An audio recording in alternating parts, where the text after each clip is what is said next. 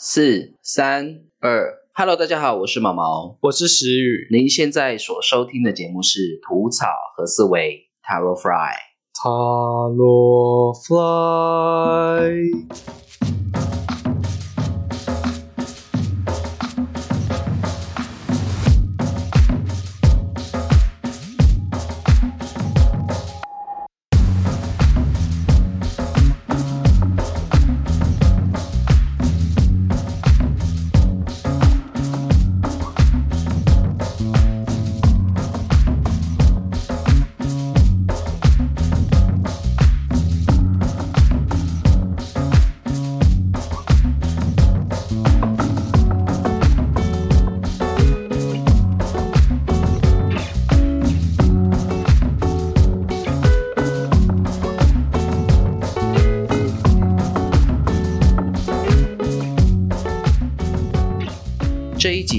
要讲的是塔罗牌的四号牌国王牌，感觉跟上一张皇后牌蛮有关联性的。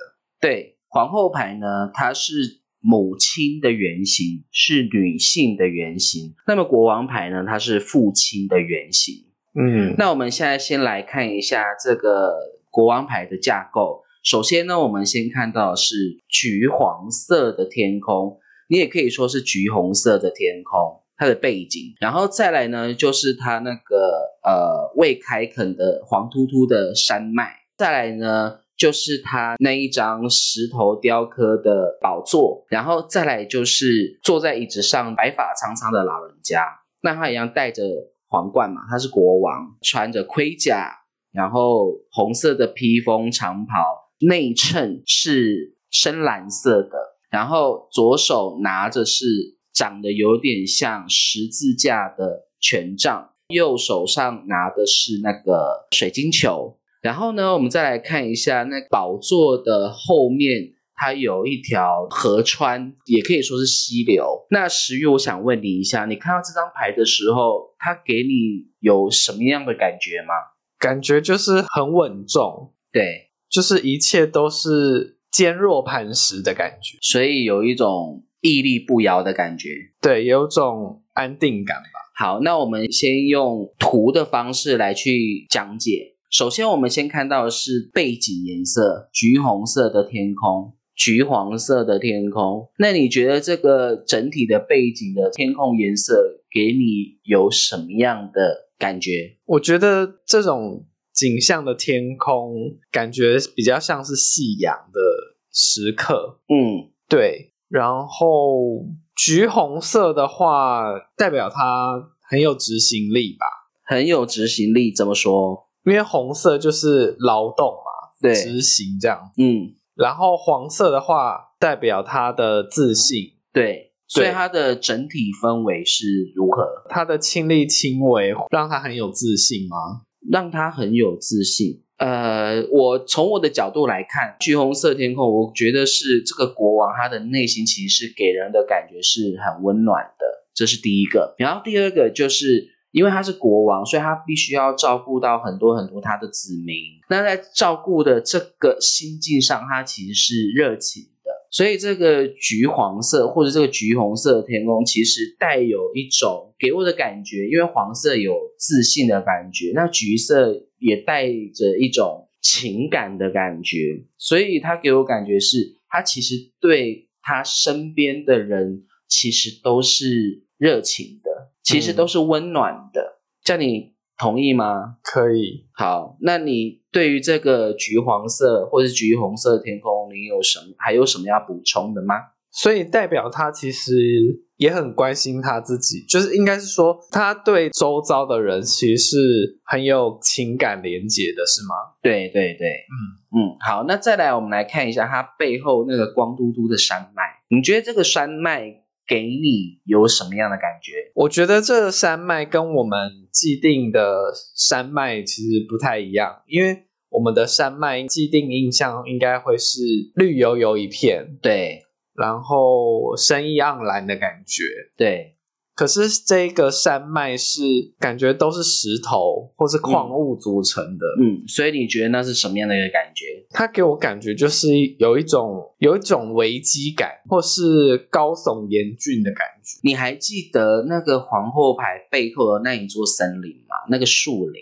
对啊，就有一种强烈对比。嗯，那你你看了他那个国王的背后是一个光秃秃的山脉，你觉得他有没有什么样的异曲同工之妙的地方，或是他有没有什么类似的地方、相似之处？因为皇后她的那个森林是代表她的战利品。对，嗯，那我觉得这个是不是代表他的目标？这个国王的目标？这个山脉其实代表是他还没有开垦、还没有开发的领地。所以这个国王想要去，然后再来就是这个光秃秃的山脉，其实也代表是困难，有一定的困难度。所以也就是说，从这个牌面上就可以大概可以知道说，这个国王他其实是喜欢挑战困难的，就是他会想要去征战一些征服他还没有获得到的。对，所以从这个光秃秃的这山脉，其实多少可以看得出一种野心勃勃的感觉。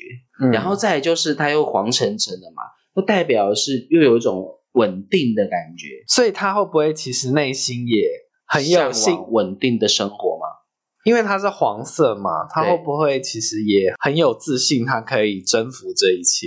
呃，对我认同你这样的想法。好，再来我们来看一下那个山脉跟那个椅子中间有一条蓝色的河川，也可以说是溪流。那你觉得这个溪流给你有什么样的感觉？溪流我会联想到，因为水嘛，就是跟情感有关，对，可是它又好像跟后面的山，然后跟国王自己本身坐的这个领地，好像是不一样的地方，好像把它划分开来。所以你的意思是说，它有一种楚河汉界的感觉？对，好像有这种感觉，所以会不会也是代表他对自己人跟对外人是分很开的，对，分得很清楚的。就是分别心？对，也就是说，这个河川我看到的是，他对自己人是照顾的，可是他对自己领域以外的人，他可能就是会有一个鸿沟的感觉，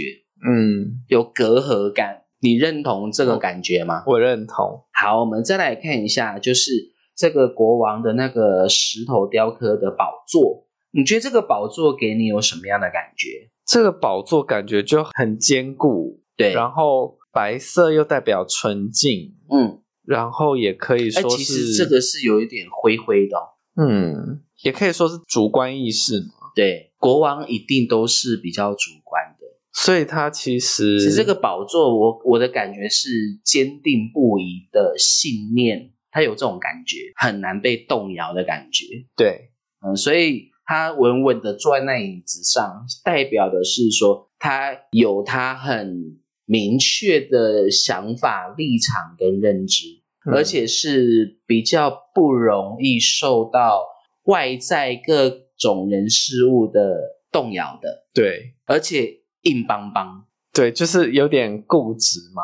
嗯，对。嗯，然后再就是，你看它这个宝座上面四个角有雕母羊座的头，那你觉得这个羊头代表什么？母羊座就是，而且它是数对字四，安定感。对，所以你觉得这个母羊座的头，然后又是四个头，这代表什么？母羊座就是很有野心，然后带头冲的感觉，嗯，然后又是四，就是安定感、稳定感。所以你的意思是说，他的野心的背后都是希望他的生活是有一个安定的，应该说是创造一个安定的生活、安稳的生活。他是为了安稳而去开发他未来的各式各样的领地。我刚刚想到的是，被他保护的人对，会因为他的带领而感到很安定。啊，嗯，我刚刚是这样想到。，嗯，那我看到的部分也差不多这意思啦，就是数字四，它给人的感觉就是安定嘛、稳固嘛、平稳嘛，对不对？然后又是镶在椅子上，所以代表是说，他一定是在做任何决策上，一定都是方方面面都有顾及到的。好，再就是我们来看这个国王，白发苍苍的国王。首先，我们先看到那个他的白头发，我觉得那个皇冠就不用解释了，皇冠代表荣耀嘛，这个大家都知道。那我们先看一下白发苍苍的这个老人家，他的白头发象征的什么样的一个感觉？包含他白色的胡子，我觉得白发跟白胡子就是老人才会有的。你仔细看哦，白头发长在头上，对不对？对，他的胡子的位置刚好是在嘴巴，你感觉一下，那像什么？什么意思啊？是你看嘴巴是不是代表喉轮？对，然后嘴巴挂着一个白色的胡子，然后头发又留那个白头发。嗯，那白色，我们上次有聊那色彩学，说白色它代表是有一种进化，有一种自我意识的这个感觉在里面。那你看他的白头发，包含他白色胡子，你觉得像什么？像什么？你觉得他感觉有有暗示出什么样的讯息吗？是不是更强调他的固执啊？对，而且嘴巴，嘴巴也很硬，对，就是其实从这个白色里头，大概就可以看出稍微多一点他的自我，就是头脑灌水泥，嘴巴也是灌水泥。有有有一点这样子的样子，然后再就是嘴巴也可能比较难听到他们说出一些好听的话，会不会也心直口快啊？因为母呃也有可能母羊座也有可能也是这样。对对对对对，有可能。嗯好，再来就是我们来看他那个红色的长袍跟红色的披风，然后你再仔细看哦，他的左手边的那个肩膀是黑色半圆形的那个图腾哦。嗯，那你看一下，这有感觉像什么？左边是有一个黑色的图腾，嗯，而是肩膀上，这肩膀代表什么？扛重担嘛。嗯，对，那你觉得他的左边肩膀有那个黑色的图腾，那代表什么？然后它整体又是红色的，左边是吸收，对，所以又在肩膀上，嗯，是不是他会背负很多人的期待？我觉得这个图案感觉有点像是，因为左边代表吸取嘛，吸取外在的能量，对不对？但外在有很多很多都是混乱的，这个世界就像个大染缸一样，所以他在吸取的时候，难免一定都会吸收到一些比较负面的东西，然后他必须扛在肩膀上，所以就代表是说，他某种程度上，他背负着一些社会的现实，把它框架住。或者是说，呃，让他内心这个社会的现实，让他有一点点感受到愤世嫉俗的感觉，社会的黑暗面的感觉。嗯，你想象得到这种感觉吗可以理解。？OK，好，再就是我们来看他的身上的袍子都红色的哦，代表什么？代表这个再一次强调这个国王的内在是野心勃勃的。满腔热血。对，嗯好，我们再来看就是它的内衬，那个内里，它那个它内里是一个深蓝色的长袖，嗯，你觉得那个深蓝色的长袖它有点像什么？蓝色是沟通嘛，对，然后他把它穿在里面，嗯，而且是深蓝哦，我觉得应该是他不善言辞，可是他你有没有觉得这种感觉有点像是他讲话比较容易语重心长？比较沉稳的感觉。对，然后比较内敛，再加上因为这个国王本身嗯不太会讲话，对，所以他在表达上，他词汇可能很有限，所以他讲出来的话可能会比较容易带有一种严肃的感觉，或是有一种深层的沉重感、语重心长的感觉。词汇又有限，是不是又代表是说他给人家感觉讲话上面好像有一点点让别人听了会难消化的感觉？嗯但是他说的话都是经过深思再深思的，也可以说是他，就是因为刚刚你你有说到他就是有深思过才会讲出来，可是嗯，他可能有些白胡子，嘴巴比较笨。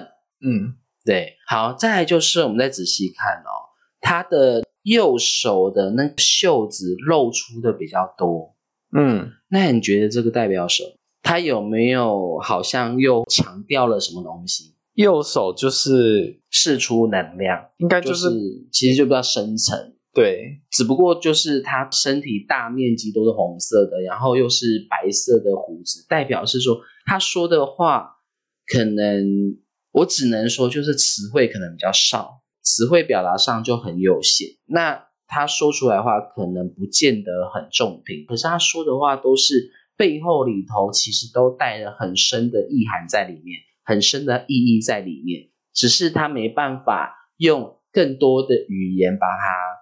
说出来，所以也可能是因为这样，所以他可能话不多啊。对，哎，这样说也是，因为他可能也觉得我说出来，可能又到不到我想要表达的到位。好，再来就是我们来看一下他的左手手上拿着一个黄色的水晶球，你觉得这个水晶球代表什么？水晶球我就想到窥视，哎，就是可能过去、现在、未来。对，所以因为国王嘛，所以他一定要控制所有的大局嘛，对不对？他一定要对整个国土的大小事，他都一定要掌握在手，他一定要清楚明了嘛，对不对？所以这个水晶球其实你也可以说它是窥视，你也可以说是查看，你也可以说是洞察。那其实这个水晶球呢，其实也暗示着一件事情，就是国王他的洞察能力其实是蛮强的。嗯，那就是因为卡在他那个嘴巴，他没办法好好把他内心里头他观察到的东西很清楚的、很具细迷的把它诠释出来。然后再就是因为这个水晶球它有窥探的作用，它有掌握局势的作用，所以也就是说。他的子民是不是也是他必须要掌握的？对，所以他要掌握他的子民的时候，其实代表什么？是不是代表说他也主导了子民的生死？就是有生杀大权。对对对对对，你看右手拿着权杖，他也掌管了生杀大权。好，再来我们来看一下他的右手的那个有点像十字架的权杖。你看那个权杖其实。我们可以很清楚的知道说，哦，这权杖象征权力，可是它这个权杖长得又有一点像十字架哦。那你觉得这个有其他更多的意涵吗？十字架之前有说过是身心平衡，对，然后再就是像耶稣一样承担责任，嗯，还有吗？应该也会给人家有一种安定的感觉吧？对，嗯，再就是它也有带有一种宗教的符号在里面。那这也就是说，很多老人家接触宗教，也跟这个长得有点像十字架权杖也是有一点关系的。嗯，而且我有发现，因为刚刚说到十字架是身心平衡嘛，对。然后我有发现那个皇冠上面的宝石，它是红色跟绿色。嗯，那红色就代表身体嘛，对。那绿色就是心轮嘛。对，所以我觉得是不是也可以有呼应？身心平衡。有哎，你哎，观察好仔细哦，都没有看到。对，好，那再来我们来看一下，就是它那个脚盔甲。那你觉得这个盔甲代表什么？盔甲就是防卫用的，对，或是随时上战场用的。嗯，穿盔甲这代表什么？他的人生犹如战场。不然你闲闲没事，你怎么会？你在家里你会穿盔甲吗？不会，对，所以它这个象征的一是一种武装，它必须要用很强硬的样子来武装自己，武装自己什么？因为盔甲的里面是不是就是血肉？所以是不是相对比较脆弱的地方，他会想要保护？就是我们内心是脆弱的嘛，嗯，也就是说，这个国王牌有一种意涵，就是说你越脆弱，就越想要武装自己，保护自己，嗯，对不对？而且他要穿，你看，又是那个脚露出来，要代表什么？就是他的执行力啊。嗯，你知道吗？这个脚的这个盔甲让我想到一一件事情，就是有的人他为了不想要受伤，他就先发制人，就是先攻击。对，嗯，那攻击是不是需要体力？需要身体力行，盔甲就是了。为什么？因为脚是海底轮掌管的，那海底轮是不是代表身体力行？对。那所以就是先发制人，嗯，为了要捍卫自己，捍卫自己的尊严，或者捍卫自己的立场，他为了保护自己，所以他就先发制人。其实这国王也是这样子，先发制人，用那个威严的那一面先喝阻别人。对，然后你就会听我的。对，那你看哦，我们再用另外一个角度来去看，来去解读。通常遇到一个会先攻击、主动先攻击别人的人，是不是代表说他内心其实是很脆弱的？因为他怕自己受伤啊。对，如果我们身心是很舒服、是很愉快的，我们会想要攻击别人吗？我们应该不会把那个快乐的感觉跟人家分享吧，对不对？嗯，所以从这个盔甲里头就可以知道说，哦，当我们有一种下意识的，你看下意识就是跟脚有关哦，就是会想要主动攻击别人，或是下意识的去先发制人，通常这就代表了我们内心的不安感、脆弱感嗯，那一面被凸显出来了。那我们现在已经大致上都已经把这个塔罗牌、国王牌都解释一轮了，都看完一轮了。以这个整体来看，石玉，我想问你，你现在对这张国王牌有更深入的了解了吗？就是他不是刚刚一开始就觉得，嗯，就是一个很安定，然后冲锋陷阵的感觉，好像不止那么表浅，就是有看到他可能比较脆弱、不善言辞的那个部分。嗯，好，我之前不是就有讲说，就是生命的三位一体嘛，塔罗牌的三位一体嘛。那你还记得三位一体是哪三个吗？心意识跟呼吸，呃，那我们在解牌是是不是就跟呼吸有关？对，那我们先休息一下，我们下一段我们就开始进入心感受，用感受的角度来去解这个国王牌。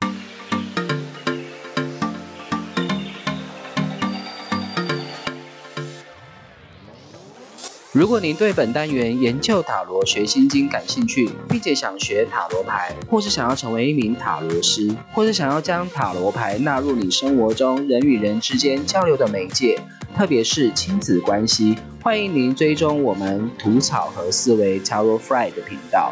在未来的每一集，我会为大家将塔罗牌七十八张一张一张的做大户分解，深入的为大家揭开塔罗牌的神秘面纱，并且让大家透过各自对塔罗牌的了解，进一步的认识自己的内心世界。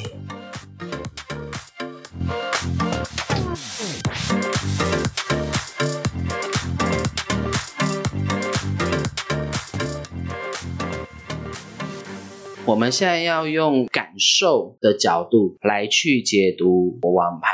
首先呢，我们先从这个数字四来看。石宇，你还记得用数字四的角度来去切入的话，它要怎么换算成岁数吗？就是七为一个单位嘛，所以对七四二十八。那为什么是以七为单位？为什么？好问题耶！为什么？你该不会忘记了吧？七脉轮啊，对，所以我们就是以七为单位。嗯好，那个国王牌呢，它是四号牌，所以就是七四二十八。那这个二十八就是我们第一个可以参考的岁数。那第二个是几岁？二加八等于十，对，那第三个呢？四岁。对，嗯所以如果四岁有记忆，你可以朝四岁的这个记忆点去切入。这个感觉蛮难的。我也有点难，因为我认真去回想四岁，呃，有一点模糊。好，那我们可以从十岁或是二十八岁切入。那我想问你，不管是四岁还是二十八岁，你有没有遇到什么样的事件，它是非常呼应国王牌的？我觉得应该是十岁吧，十岁发生什么事？就是我第一次当班上的干部，班上的干部是什么干部？卫生股长。卫生股长。那这个卫生股长跟国王牌有什么关系？因为就是就是跟国王一样啊，嗯，就是我必须要在打扫时间的那个时间跟空间里面，把可能教室啊，或是户外打扫区管理好。那你可以再讲的细腻一点吗？就例如说，你经验到什么样的事件，然后它跟国王牌里头什么样的图腾产生呼应？因为就是打扫区域都会有一个范围嘛，对，我就是会想说后范围领地，对，嗯，可能就是把我所负责的那个那些地方，对，管理好就好，嗯。其他的我可能就你刚刚讲范围嘛，那个嗯。范围是不是就跟那个河川有关系？对对对，那我们刚刚聊到说河川内，代表是说这个河川就是只掌管自己领地内的事情。对，呃，除了这个，那这个河川还有更多的共同之处吗？你是指领地吗？，对对对对对因为就是我们自己打扫区域的话，就是都会是班上的同学嘛，对，对，那就是会很像自己的子民的感觉。嗯哼哼，你要管理他们。对对对，那我想问你哦，因为这个塔罗牌呢，它整体颜色呈现出来的天空，整体出来的氛那个氛围是橘红色的、橘黄色的。那你觉得你在跟你领地内的同学们互动的时候，有什么样的现象跟这个橘黄色或者橘红色的天空产生连接的？我觉得我我那个时候就是也会比较身体力行啦，嗯，就是哪边没有弄好，就是会那你对你当时的子民也是充满热情的吗？应该还是说说对你的责任充满热情？我觉得应该是对我的责任充满热情，所以那些子民、那些同学都是你的责任。对，就是想要把这件事管好吧，卫生股长这个职位做好。哦，对那因为这个国王牌头上戴的皇冠有这种荣耀感，所以你当时当那个卫生股长的时候，你也是觉得你自己很有荣耀感喽。毕竟第一次当干部嘛，当然多少会啊，啊、会有这样的现象。那好，那个石头雕刻的椅子呢，是让你对于卫生鼓掌这个信念有一点坚定不移的感觉吗？我觉得呼应到就是想要把它做好啦。嗯哼哼，对，所以你的有一些立场就会踩得比较硬。可是我自己又会有点矛盾，又怕自己太嗯，做人太不圆融。年纪这么小就会想到圆融啊。应该是说我就是我不是那种硬邦邦的人，好像跟国王有点反差。对对对。好，那你想一下，有什么东西是硬邦邦的？你有什么样的立场跟这个宝座是一样是硬邦邦的？我觉得是结果啊原则，原则吗？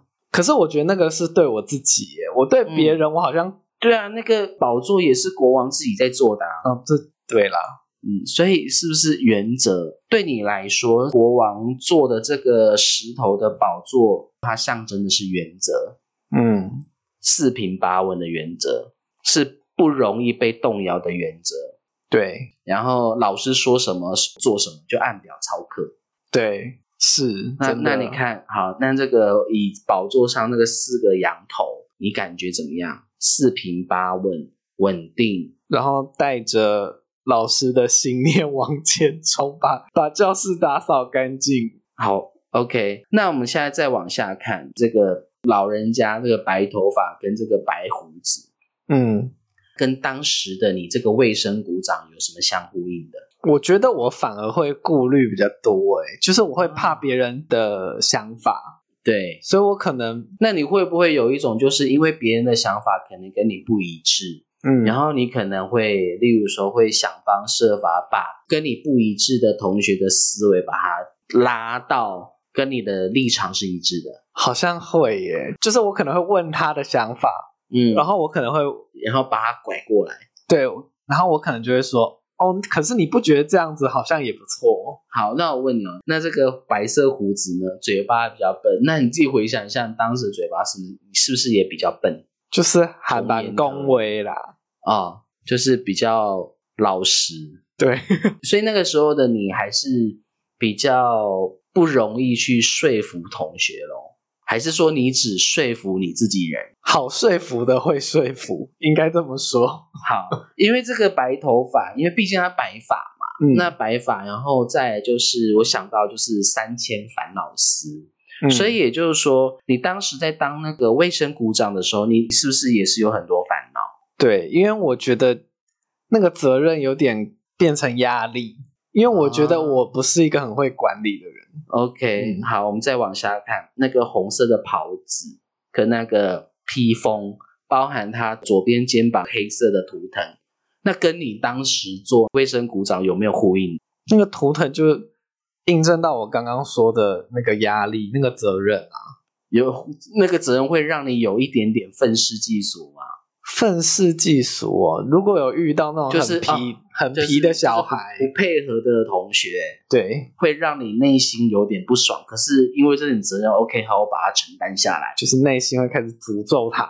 OK，好，那那因为他这个红色的那个披风跟袍子嘛，所以也就是说，当时的你在做这个卫生鼓掌的时候，你其实也是很满腔热血的喽。对，就是虽然可能有压力，但是也是想要把它弄好。所以你你这样子上课上一整天，会不会这样一整天下来，你就是很期待去从事卫生股长这个工作？期待也怕受伤害。所以你上课的时候都没有认真上，只有等到打扫的时候，你才开始展现你自己的权威，是这意思吗？是也不是这应该样说是期啦。待期待那个时展现权威的时间到来。我觉得有点矛盾的感觉。OK，然后觉得现在回想起来，我觉得还蛮有趣的，那小朋友那样子。对啊，好，我们再来看一下那个他的袖子。长袖的部分，那个手袖的部分，深蓝色的部分，那他跟你当时有没有呼应的？我觉得每一个人的沟通方法嗯，本来就不太一样。你的意思是说，有的同学可能说，哦，这个做不来，那个不做不来，然后他的身体不舒服，那个怎么样，就跟你讲。跟你讲完之后，你可能就要重新深思说，那要怎么样去做一个调整，是这意思吗？或者是说，呃，遇到比较皮的、啊，或者是有些可能你要跟他怎么讲，他才会去做。所以那个时候的你思维上就已经这么深层了。我会觉得，应该是说我还找不到方法，对，就是应该要怎么样去 OK 好对付一些可能比较皮好的。我现在有一个问题想要问你，就是因为这个国王他是老人家，对所以那个时候的你其其实也是有一种用那种老人家的姿态去面对他人，面对同学喽，老人家的姿态哦，就是老人家的思维就是对，可能顾虑比较多啦。顾虑比较多。嗯那你有呈现出什么样老人家的姿态吗？老人家的姿态哦，穿着吧，那时没有的穿着，没有啦，没有啦。老人家姿态哦，或是老人家的作风，可能规矩比较多，老人家爱讲规矩。对，就是可能会把老师搬出来说，哦，老师刚刚说要怎么样啊，嗯哼哼什么之类的。OK，好，我们先来看他的那个左手的水晶球跟右手的权杖，嗯，那跟你当时的卫生股长有什么连结的地方吗？我觉得水晶球还蛮好连接的啊、因为有一个领地嘛，嗯你负责的范围嘛，所以你会很清楚知道说，哦，现在这个范围有哪些问题，然后要去怎么样去做整理，要怎么打扫，对不对？嗯，所以从这个角度看，水晶球就很好了解。那权杖呢？我觉得就是也呼应到刚刚可能我提到的，我要说的权杖是你认真你看一下哦，就是他手上拿的权杖是有一点点带着十字架的权杖哦，跟你当时的那个卫生股长的职位，他有没有相应的地方啊？我想到了，会不会是同学可能哪里不愉快，怎么样就找你诉苦？为什么这么说？打扫环境嘛，打扫环境一定会说啊，老师你看那个谁又打扫不干净，我说哦这个人都不做事之类的，嗯，然后就找你诉苦，对，然后你就要发号施令。对啊，就会变成我必须要去管，然后有时候我就会觉得压力很大。你有没有觉得很有趣？用这个图，用这个国王牌去解读你过去的那个卫生股长那个时期的你。我有问题，嗯，所以刚刚说到那个，因为十字架是十字架是身心平衡嘛，对，所以是刚刚这样说，代表我在平衡其他人的对啊，你身心就是那个吗国王啊，哦你拿个权杖就是去，就是别人跟你诉苦，你要去陪，你就要安抚人家的心的心理嘛。好嗯，，OK，好，那我们再看一下，就是这个盔甲，它那个脚上那个盔甲，你觉得这个盔甲跟你当时的卫生股长的这个职位、这个工作有相应的地方吗？我想到了，是什么？来，你先说，你先说。盔甲哦，刚刚提到是执行力嘛，对，然后就是为了要巩固自己，然后发号施令、先发制人之类的。就是会去管理他们应该打扫好的地方啊，嗯，就是是亲力亲为嘛？有时候没然有然后如果有遇到一些同学这样反击你，让你内心受伤，但是因为你又是这个责任，所以你必须要怎么讲，承担起这个盔甲保护。就是有时候可能遇到比较皮的那一种，可能对就是他们真的管不了，我可能就会去亲他的地方，亲他的地方就是清理他负责的地方。哦，对对对对对，，OK，对但是你心里头会清理的不爽。当然不爽啊。哦，好，那我想问你哦，那你当时在做卫生股长的时候，当时的心情如何？其实我一直以来，如果有接触到管理职位，我的压力都很大，就是然后呢我会内心是会很慌，对，就是我觉得我没办法掌内心其实控，也是会焦虑，是会慌的。会好，问你哦，这个焦虑跟慌，我们再透过这个国王牌去看，哪里可以看出焦虑跟慌？是它的内衬吗？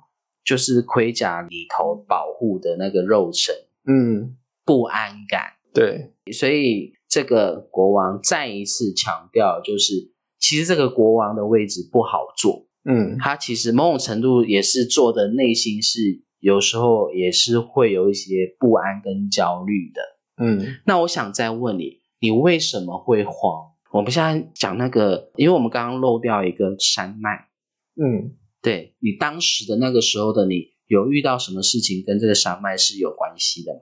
我觉得好像呼应到我自己的自己心里的那个坎，心里面的坎就是可能把它看得太重然后反而导致我没办法真的把这个事情或这个职位做好。哇，你还有责任心哦。那请问你那个时候受到多少子民的爱戴？我没我不知道，你不知道 但是？就是会觉得你当时做那个卫生股长的时候，有没有让让人家觉得很你这个人很 boring？哎，是 boring 吗？无无聊。聊吗？对，怎么说啊？因为老人家嘛，老人家跟年轻人一定是老人家给年轻人感觉一定都是很无聊的啊。这我就不知道他们怎么想了。那你自己觉得呢？你有没有因为你做这个卫生鼓掌，然后你很难跟你其他同学打成一片？是好像也没有那么夸张啦，但是以那个年纪来说，因为我觉得我不是管得很严，所以应该还好。好，这个国王牌呢，四岁，然后十岁，然后二十八岁。我自己认真去回想，呃，让我比较有感觉的，不是说比较有感觉，应该是说让我意外发现到有一个，就是我虽然我不记得四岁啦，四四岁的情况我可能没印象，四岁真的太强人对所难了。对，但是我要说的是，我在认真去看这个国王牌的时候，我们刚刚不是讲国王牌有有掌管那个生杀大权嘛，对不对？那我自己在认真去看的时候，我去回想我的四岁跟我的二十八岁，我好像真的都有经历到跟生死有关的事情。嗯，家里有一些变故嘛。呃，我觉得这个生死是发生在我身上，嗯然后这个生死其实也让我很深刻的了解、明白一件事，就是我们可以掌握很多很多所有的事情，但是唯一一样东西我们永远无法掌握，那个无法掌握的东西就叫做无常。嗯那我先跟你说一下，我我二十八岁发生的跟生死有关的议题是什么？就是我的小猫死掉了，离开我了。那这个小猫呢，它让我呃，它它让我深刻的体会明白到什么叫做生死这个议题。